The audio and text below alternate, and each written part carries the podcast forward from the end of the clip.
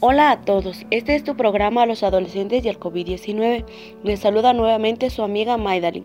Es un gusto poder mantener esa comunicación con ustedes y darle seguimiento a nuestro aprendizaje. Hola José Florindo, ¿qué tal te encuentras? Saludos cordiales Maidalin, nuevamente nos encontramos compartiendo esta cabina para que demos a conocer temas interesantes para nuestros jóvenes y que nos ayudarán a tomar conciencia en este tiempo y es para mí un placer estar nuevamente compartiendo contigo y sobre todo con nuestros radio escuchas. Gracias José Florindo, es un gusto. Este tema que te traemos hoy es algo que están pasando en diversas familias y que por falta de empleo deciden optar algo mejor como le dicen el sueño americano. El sueño americano que todos los jóvenes anhelan, que nos pintan algo tan maravilloso, pero pocos saben lo difícil que es estar allá, como también la trayectoria que se deben de pasar. Sí, José, quiero iniciar con esto, porque los jóvenes anhelan el sueño americano. Los jóvenes migrantes constituyen más del 10% de los 232 millones de migrantes internacionales en general. Y, y, siendo el grupo social con mayor movilidad, constituyen el grueso de los desplazamientos anuales de migración. La inmigración internacional representa una oportunidad para que los jóvenes consigan una vida mejor para sí y para sus familias concreten aspiraciones educativas, mejoren sus competencias y perspectivas profesionales o satisfagan el deseo de desarrollo personal que propician las aventuras y los problemas de vivir en los extranjeros. Sin embargo, la inmigración de los jóvenes se produce en un contexto de elevado desempleo juvenil y la falta de creación de empleos dignos en el país de origen. Y las causas es por la pobreza, violencia, falta de políticas públicas, entre otras. Están entre las mayores causas de migración de la niñez y la juventud guatemalteca. Muchos piensan, yo quiero estar allá, porque mi hermano está allá, porque mi primo me manda fotos desde Disney y empieza en el imaginario volverse como una prioridad el querer migrar, sin tomar en cuenta todas las condiciones de riesgo y vulnerabilidad que se hace a la migración indocumentada. Cuando llegan los jóvenes a Estados Unidos las condiciones tampoco son muy favorables, José. El gobierno de Trump está teniendo una política antimigración muy fuerte. Eliminó dos programas esenciales para los Dreamers. Cada vez las y los niños y adolescentes migran en una situación de vulnerabilidad que no te imaginas, tanto en el tránsito, pero también cuando llegan están propensos a ser retornados a sus países de origen, aunque el proceso tarda. Sí, y también podemos ver que están con la incertidumbre de que si me dejaran o no, y si regreso tengo esa duda tan grande para pagar y si hacen diversas preguntas. Y te cuento, de acuerdo con Oremi, la región donde proceden las niñas y niños y adolescentes migrantes guatemaltecos deportados en la zona occidental del país, específicamente concentrada en San Marcos, Huehuetenango y Quiché. La migración en esa zona es por las condiciones de vulnerabilidad en que se encuentran y señalan que coinciden con el mapa de la pobreza del INE, casi todos los jóvenes se convierten en personas frustradas por no encontrar empleo o quizás hasta están huyendo de algo. Quiero dejarte esta frase. Los migrantes y refugiados no son peones en el tablero de ajedrez de la humanidad, son niños, mujeres y hombres que abandonan o se van forzados a dejar sus cosas por varias razones, que comparten un deseo legítimo de saber y tener más pero sobre todo de ser más. Una causa fundamental es la razón primordial para que ocurra un evento, en este caso la migración a menudo. En el contexto de la migración existen tanto factores de empuje como de atracción, siendo los factores de empuje las razones por las cuales la gente querría dejar su país de origen y los factores de atracción, las razones por las que la gente querría ir a un nuevo país. En la migración, los factores de empuje y atracción pueden ser económicos, ambientales, sociales y políticos. Tenemos factores de seguridad. Los factores de seguridad pueden presentar peligro para las personas, incitándoles a emigrar. La persecución y la discriminación basadas en nacionalidad, raza, religión, creencias políticas o membresía en un particular grupo social inducirá a las personas y trasladarse grandes distancias en busca de un sitio más seguro donde poder tener libertad sobre sus vidas. Factores económicos. La migración económica, ya sea permanente o temporal, es una razón comúnmente citada para la migración. En general, se cree que es la migración económica. Las personas se trasladan de zonas en desarrollo más pobres a zonas más ricas donde los salarios son más altos y hay más trabajos disponibles. También es común que las personas de las zonas rurales se trasladen a las zonas urbanas más competitivas para encontrar más oportunidades. Factores ambientales. La inmigración causada por factores ambientales está aumentando involuntariamente. Algunos factores ambientales causan el desplazamiento o el movimiento forzado de las personas por factores sociales o ambientales. El fracaso de los cultivos, por ejemplo, provoca escasez de alimentos y caída de empleos agrícolas, lo que lleva a personas a trasladarse a un lugar con mejor clima o oportunidades de empleo. Factores sociales. Los factores sociales que motivan la migración aumentan por las necesidades humanas y los deseos de lograr una mejor calidad de vida. Los migrantes a menudo se trasladan para asegurar mejores oportunidades para ellos o sus familias, como enviar a sus hijos a una mejor y más segura escuela o encontrar un trabajo que no solo ofrezca un salario suficiente, sino también importantes beneficios y oportunidades de crecimiento profesional. Te cuento una pequeña historia.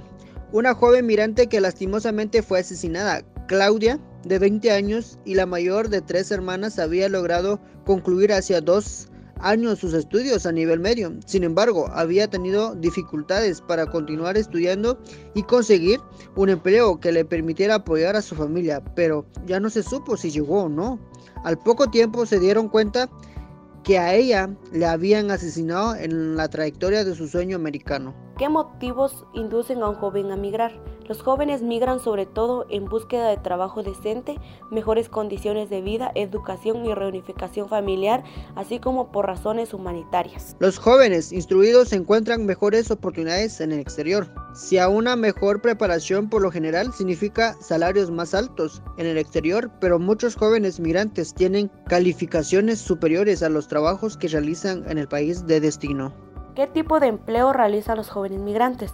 La mayoría de los jóvenes trabajadores, tanto en su país como en el exterior, trabajan en la agricultura o en el sector servicios, bien sea en la educación, la asistencia sanitaria, la preparación de alimentos o la hostelería. Cada migrante que emprende un camino para vivir el sueño americano Crea una historia, cada uno se enfrenta a diversos peligros, pero no se mantiene firme ante la idea de conseguir mejores condiciones de vida.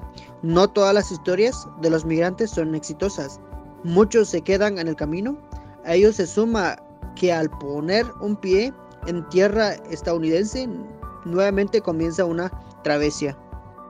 A continuación se lista 10 peligros a los que se enfrentan los migrantes al intentar cruzar la frontera a Estados Unidos. Estas solo son algunas ya que cada uno se enfrenta a peligros distintos e inesperados. Estafas. Las estafas se presentan desde el principio de la trayectoria de un primer paso por ir tras el sueño americano. Los mirantes contactan a un coyote o pollero quien servirá de guía para pasarlo al otro lado. Contratar los dudosos servicios cuesta más de 5 mil dólares en una numerosa ocasión esa suma debe ser abandonada por adelantado. Muchas de las personas que acceden a este trato terminan siendo despojados de su dinero y abandonados en el desierto. Cárteles de droga. En 2010, 72 inmigrantes ilegales fueron ejecutados en México, a 900 millas de la frontera de Estados Unidos, por los Zetas, uno de los cárteles de drogas que operan en la zona. Este grupo tiene por costumbre robar, secuestrar y asesinar a las personas que desean cruzar de modo ilegal la frontera entre México y el país del norte. A veces les exigen a sus capturadores que trabajen para ellos como mulas o guardias durante un tiempo y más tarde los liberan, mientras que otros son asesinados brutalmente. Extorsión. Se sabe de extorsiones de funcionarios corruptos, sobre todo del lado mexicano de la frontera, que se encarga de extorsionar a los migrantes ilegales, cobrándoles sobornos elevadísimos para dejarlos pasar. Asimismo, los amenazan con entregarlos a las autoridades, aunque las leyes mexicanas prohíben detener a inmigrantes ilegales a no ser que estén cometiendo un delito. Violencia sexual. Varias mujeres que deciden arriesgar a atravesar la frontera suelen ser víctimas de abuso sexual, ya sea a mano de los cárteles de la droga, de maleantes, de secuestradores o incluso de las mismas personas que se ofrecen a pasarlas al otro lado. Algunas versiones señalan que los coyotes le recomiendan a las mujeres el uso de anticonceptivos inyectables antes de viajar, al fin de evitar embarazos como consecuencias de la violencia.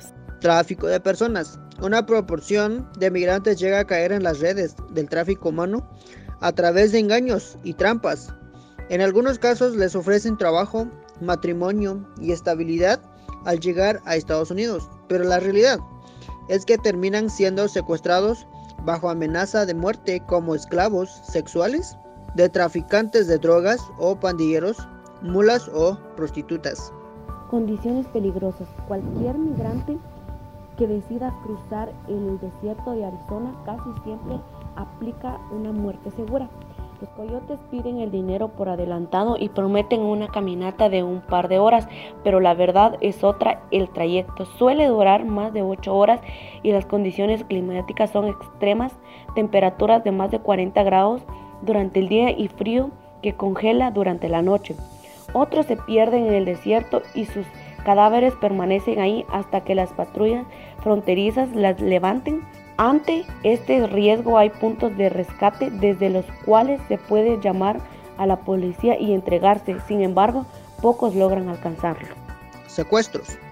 Grupos de migrantes suelen sufrir emboscadas de bandas o traficantes, quienes son los que retienen en, condiciones infrahumanas casas seguras a la espera de que sus familias paguen un rescate. En muchos de los casos son asesinados o abandonados a su suerte porque sus familias no logran reunir el monto de rescate. Naufragios. Muchos migrantes enfrentan el trágico destino al seguir la ruta migratoria desde las islas caribeñas. Para el trayecto se emplean embarcaciones improvisadas que no soportan el largo techo que debe recorrerse para llegar a las costas de Florida y que van sobrecargadas de pasajeros a quienes se les cobra más de 7 mil dólares.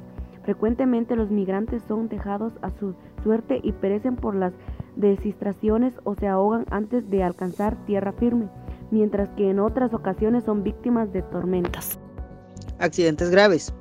Mutilaciones, lesiones y muertes son el resultado de los métodos extremadamente peligrosos que emplean los traficantes de personas para llevarlos al otro lado de la frontera.